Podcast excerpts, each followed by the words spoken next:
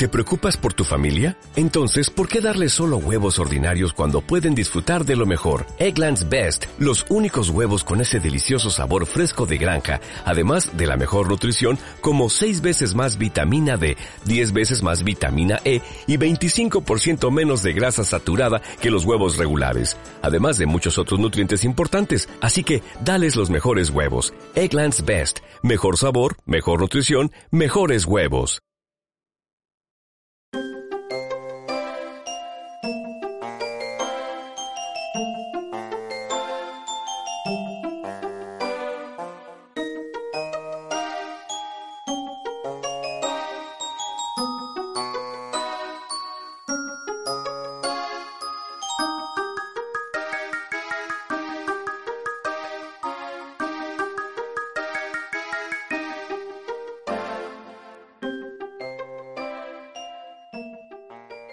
Estás escuchando las aventuras de Saidak, el explorador del tiempo y la oscuridad, la nueva serie de José Marqué, creador de Recorriendo Teselia, una aventura alternativa ambientada en la saga de Pokémon Mundo Misterioso, en formato podcast.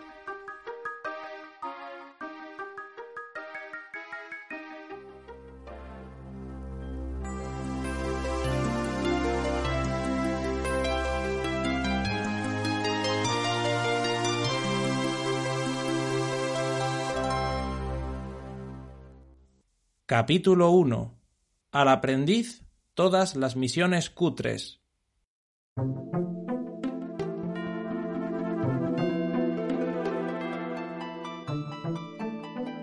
¿Cómo me convertí en una leyenda? No lo tengo muy claro. Supongo que estaba en el lugar adecuado, en el momento exacto, y esas tonterías que suelen decirse. Suerte. Fue suerte Podía haber muerto muchas veces, pero no lo hice, porque tenía muchas semillas revivir en la mochila. Es curioso, nos pasamos la vida hablando de algo que solo sucede una vez, la muerte, y cuando por fin nos llega nos abstenemos de hablar de ella. Claro que bajo tierra o incinerados es complicado opinar al respecto.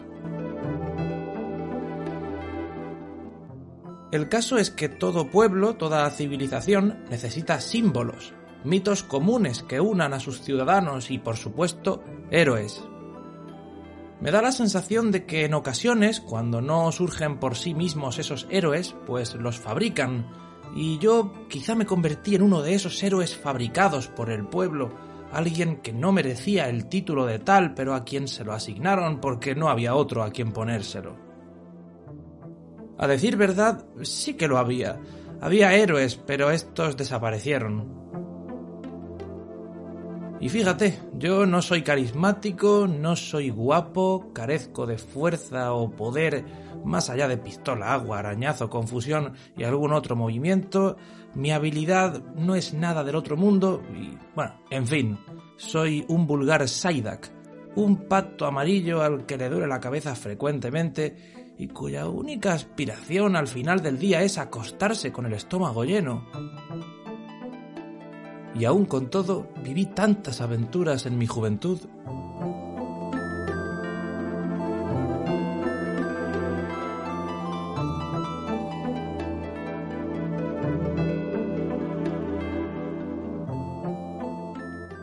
Me convertí en explorador poco después de que el banco Duskull le embargara el local a mi padre. Teníamos un pequeño negocio familiar en la cueva Cascada, una tienda de paraguas,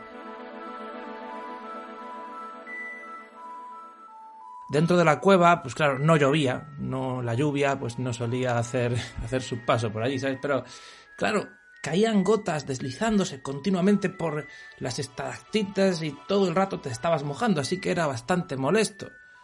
Con lo que una tienda de paraguas pues fue un negocio muy próspero durante muchos años y además muy prometedor. Y además como aquellas paraguas aquellos paraguas de plástico se rompían tan pronto, se rompían enseguida, eran, eran bastante malullos, eran baratos, pero bastante malos. Al final salía caro porque la gente compraba uno y otro y otro y continuamente estaban comprando nuevos paraguas, así que siempre teníamos ingresos, nunca, nunca bajaban las ventas. Todo iba tan bien que mi padre decidió ampliar el negocio y vender también parasoles. Fue nuestra ruina, la de mi padre, la de mis hermanos, la de todos. Hubo que cerrar la tienda y, como digo, el banco se lo llevó todo.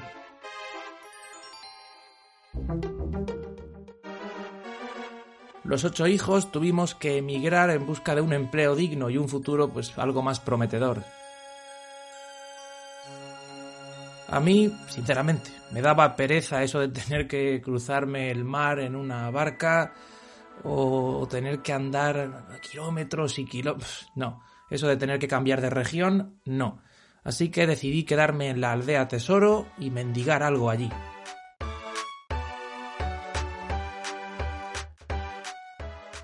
Me senté en mitad de la plaza, puse un cenicero frente a mí y esperé las limosnas de la peña. Allí fue donde me encontró un tal Biduf, quien, por cierto, no me echó ni una sola moneda, pero accedió a ayudarme en cuanto le conté mi triste historia. ¡Oh, Dios mío! ¡Qué lastimita! ¡Un, un pobre Zaidak!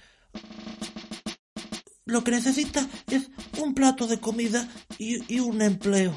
Yo, yo sé dónde puedes encontrar uno. Ven, ven conmigo, acompáñame. En cuestión de minutos me vi en un edificio enorme ante su jefe, Chatot, el Pokémon que gestionaba ese lugar, el Pokegremio. Y con Wigglytuff, también conocido como el Gran Bluff, el auténtico líder, quien tomaba todas las decisiones, como la de aceptarme o no como uno más. ¿Cómo? ¿Cómo?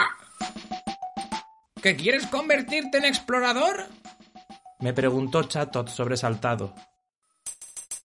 Bueno, a ver, explorador, yo qué sé. Yo quiero un curro pues que me deje algo de tiempo libre, en el que no me exploten como a un esclavo, en el que se pague bien, a ser posible algo que, esté bien, ¿no? A mí me da lo mismo si es explorando. Yo pues tengo experiencia, ¿de qué tengo experiencia yo?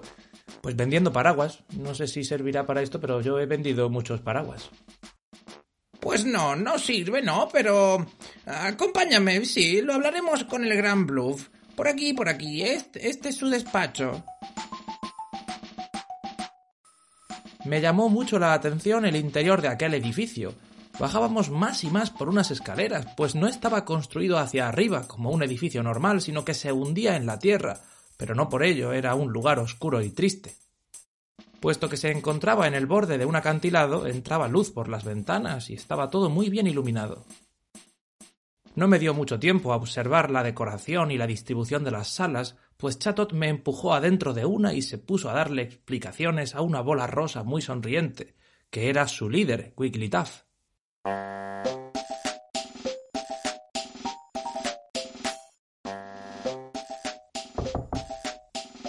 Oye, Gran Bluff, este es Saidak, un joven que acaba de presentar su candidatura como nuevo miembro del Pokegremio. Sí, sí lo sé, a mí no me parece muy fuerte, no. Tampoco inteligente, no, no hay más que mirarle, sí. El caso es que ya hemos perdido muchos miembros y no nos vendría mal contar con alguien que hiciera las misiones de bajo rango, Gran Bluff. No, no, Biduf no da ni una. Sí, ajá. Ya veo. Hmm. Bien, Saidak, el Gran Bluff está de acuerdo. ¿eh? Enhorabuena, ¿eh? ya eres explorador oficial. Y así de sencillo, sin siquiera rellenar un formulario o firmar contratos, me hice explorador. Bien, bien. Bienvenido, Saidak, al Pokegremio. Saidak, en nuestro nuevo miembro. Chatot, ve preparando su cuarto. Dale el de Coffees y a aquel, mándalo con Loudred. ¿Qué mata? Ah, por cierto, necesitarás tu kit de explorador. ¡Toma, toma! Se me hizo entrega de una caja en la que encontré un mapa repleto de nubes dibujadas que cubrían la geografía que se supone que debería mostrar un mapa. También me dieron una mochila con el logotipo del Pokegremio y un carnet de explorador para poder hacer las misiones siempre identificado.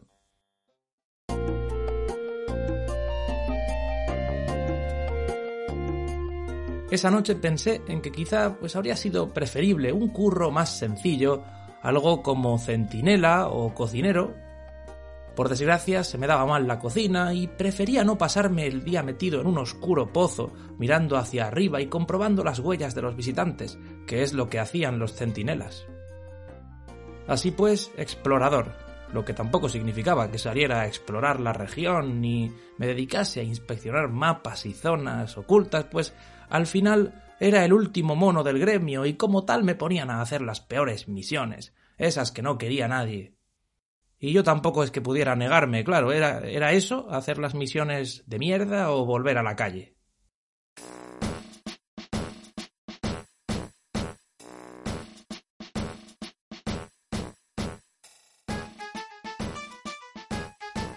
Mira, Saidak, esta puede ser una buena misión para ti. Empezó Chatot, acercándome uno de los diferentes anuncios del tablón y sujetándolo frente a mí al tiempo que lo leía. Por favor, devuélvanme mi tesoro perdido. Mm, suena bien. Un Mr. Mime ha perdido un tesoro en el risco calado. Eso está muy cerca de aquí. Y los Pokémon que habitan ese lugar son bastante débiles. Para ir aprendiendo el oficio no está mal. ¿Qué me dices? ¿Aceptas esta misión? Pues venga, yo qué sé. ¿Hay alguna que sea más sencilla? No. ¿Seguro? Eh, ni siquiera has mirado el tablón de anuncios. Yo creo que si buscamos bien encontraremos algo que me lleve menos tiempo. De eso nada, Saidak. Lo que tienes que encontrar es el tesoro de nuestro preciado cliente. ¿eh? Marchando y que no te vea holgazanear. Era un poco tocapelotas aquel tipo. Si lo hubiesen despedido, no me habría importado. Claro que como era él quien decidía a quién despedir, consultándolo con el gran Bluff, pues la posibilidad de que eso ocurriera era muy remota. Y aún así yo no perdía la esperanza. Resignado agarré mi bolsa de explorador, una simple mochila, y me dirigí a aquel lugar, el risco calado,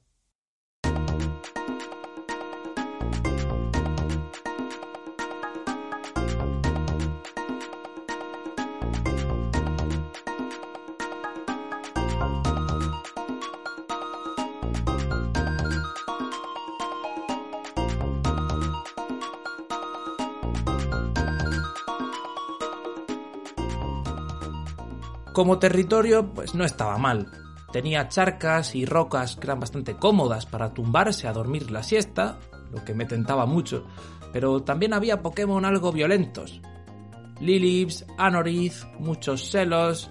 Estos últimos no es que hicieran gran cosa, pero estaban todo el rato, todo el rato, utilizando chapoteo lodo. Y en cuanto me veían empezaban a chapotear. Eso era una cosa muy pesada. No es que me hicieran daño, no, no era un movimiento que, causase daño en mí ni me molestase. Simplemente servía para reducir la potencia de los movimientos de tipo eléctrico, movimientos que yo pues, no conozco, con lo cual era una cosa inútil, pero se hacía muy molesto todo el rato estar esperando, porque además me frenaban. Yo no podía continuar caminando, tenía que esperar a que acabara su turno y así no había forma de, de continuar el paso, de seguir en mi misión, tenía que esperar a que hicieran su movimiento y al final acabé decidiendo ir a por ellos, reventarlos a base de arañazos y quitármelos de encima porque eran, ya digo, un coñazo. Otro cantar es lo que sucedía con los Chinglin. Chinglin es una especie de Pokémon de tipo psíquico con forma de cascabel que yo nunca supe por qué habita en un lugar como ese, entre Pokémon de tipo agua y roca, pero que resulta también molesto. Si bien sus ataques no son potentes, los Chinglin son un Pokémon bastante débil en general, sus ataques tampoco es que causen un gran daño a los adversarios, pues conseguía ralentizarlos aún más que los sellos con el constante chapoteo lodo. Y tú dirás, ¿cómo conseguía ralentizarlos? ¿Qué tenía? ¿Algún movimiento que bajaba la velocidad? Pues no necesariamente. Lo que hacían los Chinglin era utilizar constricción, que no debe confundirse con el movimiento restricción. Utilizaban sus cordeles de cascabel para agarrar al rival, en este caso a mí, un pobre Saidak novato, y atraparlo durante varios turnos impidiendo que éste se moviera y por supuesto que les atacase. Ahí me quedaba yo, como un pánfilo, atrapado hasta que el maldito Chingling de turno decidía soltarme y caía derrotado de un pistola agua. Esto, como digo, es algo pues que se hace muy pesado, no es peligroso, eso por suerte no, Hombre, salvo que te pille en mitad de una sala repleta de enemigos y todos se pongan a atacarte al mismo tiempo sin darte opción a defenderte, que ahí pues sí que puede que sea un poquito peligroso. En poco a poco podían mandarte a casa si no tenías cuidado.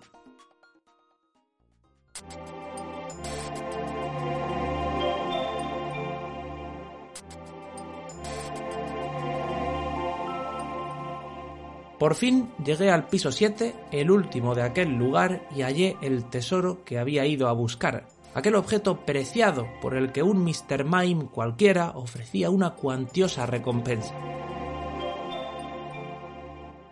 ¿Y qué objeto era? Te estarás preguntando. Pues una sorprendente y fascinante valla naranja. Sí, señores, el objeto más común del juego, un fruto repugnante que sirve para ayudarte a recuperar salud en mitad de una misión y para nada más. Podría haber sido peor, podría haberme enviado a por una manzanita, pero es que una valla naranja. ¿Quién en su sano juicio paga tres mil poques para que alguien cruce una mazmorra repleta de babosas y cascabeles y le traiga algo que puede comprar en cualquier tienda? Los Kekleon las tienen amontonadas y las venden por nada. Y si no quiere comprarla, solamente con alejarse un poquito de Aldea Tesoro las encontrará tiradas por los suelos. Hay más vallas naranjas que piedras en nuestro mundo. Levantas una valla naranja y con suerte encuentras una piedra debajo. Y este tipo me había hecho soportar el chapoteo y la constricción de tantos rivales, estar todo el día paseando para llevarle de vuelta esa basura. Me tocó un poco las narices, la verdad, y aunque me hizo entrega de esos tres mil poques que prometía, quise hacerle partícipe de mi malestar.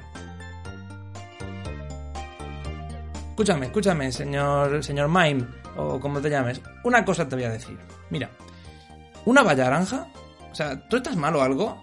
Pero si no, no cuesta ni 50 poke en una, en una puta tienda y me has pagado 60 veces eso. O sea, yo creo que hay que estar un poco, un poco mal de la... Hay que estar un poco mal para gastar tanto. O sea, y si lo estás, dame directamente los 3.000 a mí y ya voy yo a ver al Kekleon, le compro una, dos, tres, las que tú quieras.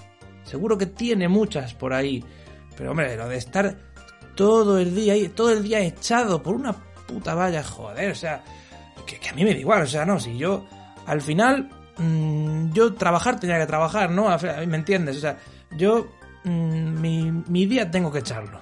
Pero es verdad que por una valla, o sea, a mí me daría un poco de vergüenza además pagando por una semejante bazofia. Si yo fuera el cliente, si yo fuera tú, no habría puesto ese anuncio. Pero que lo peor, lo peor no es que, que, nos mandes a buscar una valla naranja. Si aquí hay misiones de mierda peores que la tuya. Lo peor es que en el anuncio, no, de verdad te lo digo, ¿eh? me estoy riendo, pero te lo digo en serio. En el anuncio has puesto tesoro. O sea, buscas tu tesoro. Una, una valla naranja es un tesoro para ti. Pues, si fuera un anillo o una perla, pues yo qué sé, lo entendería, pero una puta valla naranja, por Dios, que, que, parece que te gusta ir al contrario del mundo. O sea, ¿qué dices tú? ¿Qué pasa? ¿Que el mundo gira para allá? Pues no, tú al revés. ¿Que la Tierra es ovalada, redonda? Pues tú dices que es plana. ¿Que esto es basura? Pues para ti un tesoro, o sea, como si fuera un amigo, ¿no? Quien tiene un amigo tiene un tesoro. Tú, amigos, no tienes que tener muchos, ¿verdad? No tendrás muchos por lo que veo. Si tienes que pagar 3.000 pokés a un Saidak como yo, para tener un ratito de conversaciones, porque muchos amigos, amigos y familia, hay numerosa, pues no tienes, ¿eh? Que, que, me da igual, ya te digo. Ya ves tú a mí lo que, lo que me puede importar. Si yo, que lo digo, que el día lo voy a echar igual. Me tengo que ganar el pan de cada día, con el sudor, con el sudor de mi frente, todo eso, pero hombre, entiéndeme, una valla naranja. Yo, de verdad, es que estas cosas son las que dicen, pues, a ver, a ver cuándo me van a ascender, para que pueda pasarme el día sentado como, como el estúpido de mi jefe. Eh, no sé si sabes, Chatot, así como un pájaro, una especie de loro de colores, no sé si lo conoces. Ese no hace misiones. Ese solo cobra las recompensas, el 90% de, de, lo que cobramos. Si tú me das 3.000 pokés, pues ese se queda 300. O sea, yo aspiro a algún día poder tocarme los huevos como lo hace él. Eh, porque es que vamos. Pero que lo que te decía, que, que, pagar tanto por una valla naranja, mira a ver, yo creo que algo, quieras o no, algo te está fallando en la cabeza, ¿eh? Algún cable se te ha soltado porque hay que ser muy tonto, pero muy tonto para... ¡Eh, pero bueno, Saidak! ¿Qué cosas son esas que oigo? ¡Estás insultando a nuestro cliente! Por favor, Mr. Mime, no se ofenda. El chico es nuevo, habrá tenido un mal día, digo yo. Este comportamiento es inusual en él, además de una falta grave, inaceptable, que será sancionada de inmediato. Disculpe, disculpe, por favor. Lo sentimos mucho. Dile que lo sientes, Saidak, díselo ahora mismo. Me gritó empujándome para que me agachara en señal de disculpas. Sí, sí, sí, lo siento mucho. Mentí. Pero es que es verdad, una puta valla naranja, tú me dirás. ¡Modera tu lenguaje!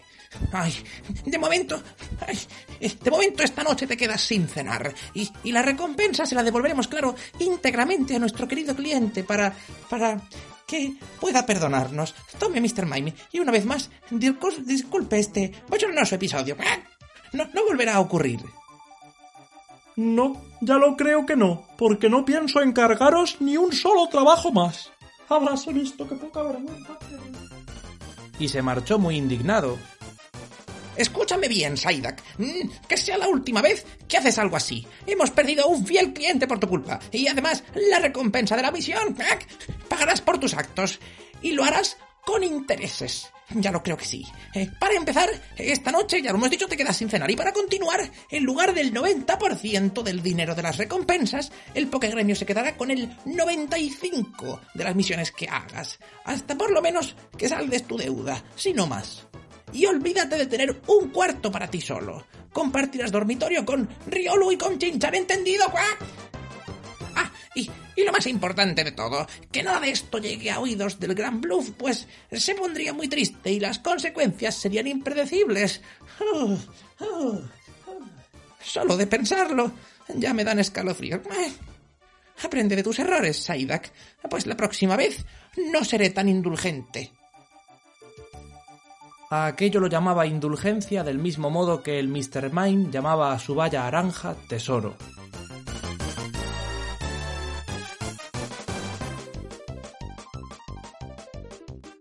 En fin, como os decía, ese era el tipo de misión que se me adjudicaba cada mañana en mis primeros días en el Pokegremio, acompañadas, sobre todo al final de la jornada, de sus correspondientes broncas. Que si esto no es así, que si no digas palabrotas, que si hay requisitos que debo cumplir para poder llevar a cabo el trabajo, como ir al territorio acompañado de un Whopper, que tú me dirás, ¿un Whopper? ¿Por qué tengo que hacer la misión con un Whopper? Pues ni idea. No, no hay motivo lógico ni racional, pero es algo que ha pedido el cliente. Y no estamos hablando de no, es que Whopper es el cliente y quiere acompañarte. No, es que me pide que en mi equipo haya un Whopper. Pues en mi equipo no hay un Whopper. Mi equipo soy yo. Soy Saidak, el explorador. No hay Whopper. Así que esa misión no la puedo hacer.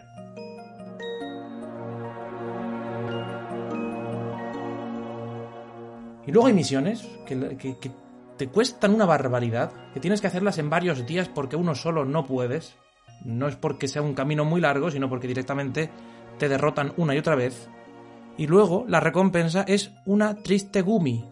Y no una gumi azul, una gumi amarilla o gris, que no sirve para nada. Lo mismo te dabas una panza a trabajar y te entregaban una manzanita que currabas poco y te daban ahí a la toma dinero, tres mil poques por una valla naranja. Esto ya lo decía mi madre, la vida es como una caja de bombones. Nunca sabes qué mierda te va a tocar.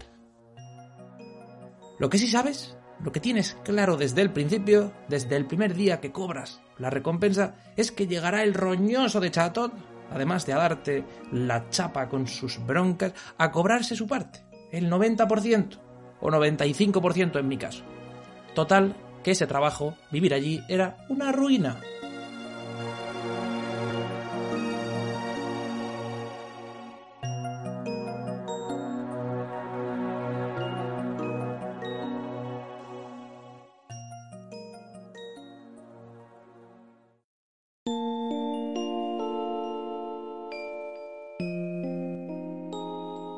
Algunos de mis hermanos tuvieron más suerte allá donde emigraron.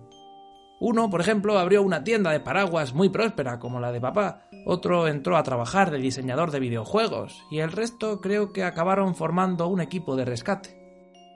Algo de eso decían sus cartas, pero yo no las leía enteras porque llegaba al pokegremio agotado y encima cuando quería dormir entraban en la habitación Riolu y Chinchar alborotando y no me dejaban dormir. Tenían tanto que contarse el uno al otro después de todo el día juntos que yo no lograba pegar ojo en toda la noche. Y cuando por fin conseguía dormirme, cuando ya estaba yo ahí disfrutando de mis sueños más profundos, Loudred, un compañero del pokegremio también muy tocapelotas, es que todos eran tocapelotas a su manera, pues Loudred abría la puerta y hacía temblar el cuarto con sus alaridos, pues era el encargado de despertarnos a todos cuando salía el sol bien tempranito.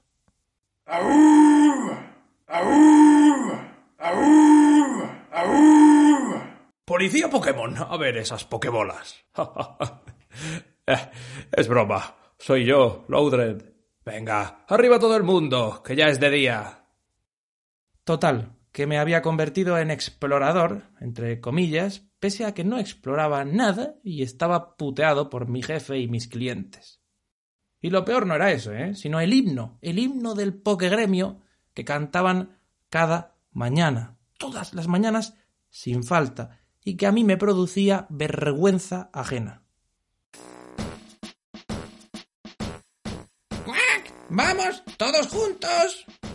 ¡Uno! El buen explorador debe ser trabajador. 2. El que prefiere escapar tiene poco que ganar. Y 3. Sonrisas para todos y encontraréis muchos tesoros. Maldita dictadura del positivismo. Piensa en positivo y te irá bien. Sí, por la parte de los huevos. Muestra una, sonrisa, muestra una sonrisa y encontraréis tesoros, pero por los cojones. Dios, qué cosa, qué, qué, bochornoso espectáculo. Cada mañana antes de ponernos a currar y sin haber desayunado. Luego te vas al mapa, ya digo, a buscar vallas de clientes estúpidos o rescatar niños que se han perdido en un bosque. Pero niño, por donde has venido, da la vuelta y vuelve a tu casa. No me mandes a mí a buscarte. ¿Quién te crees que soy yo? Mary Poppins.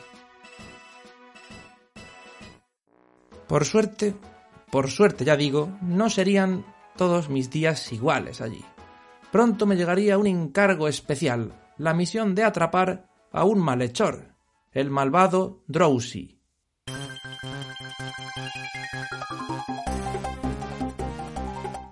Perseguido por la justicia y aún en ese momento de la historia en busca y captura, Drowsy se había adentrado en la aldea tesoro con malas intenciones. Ofreciéndole caramelos a un pequeño azurril, consiguió secuestrarlo y llevárselo a lo alto del monte árido, a donde yo, un vulgar Saidak sin mucha experiencia y algo cabezota, tendría que subir para rescatarlo, antes de que ese Drowsy hiciera algo o mostrara algo que pudiera traumatizar a la pobre criatura indefensa.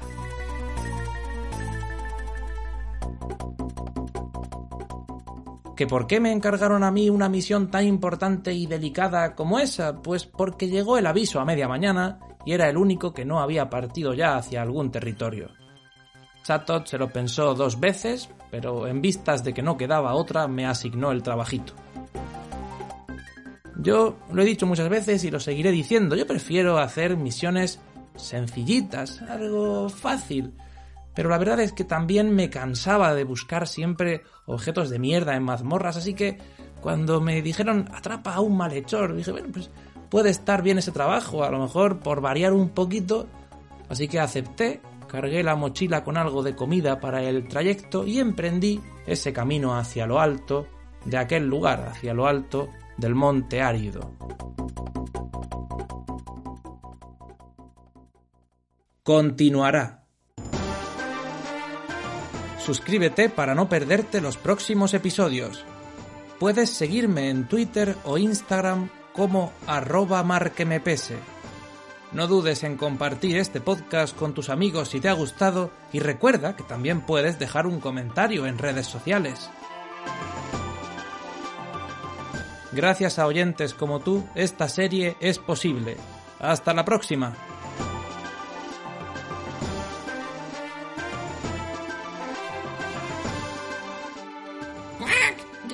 sé que esta serie no tiene ingresos, que no es con fines comerciales y todo eso, pero si los tuviera, si hubiera dinero de por medio, Me gustaría quedarme el 90% para gastos del Pokegremio.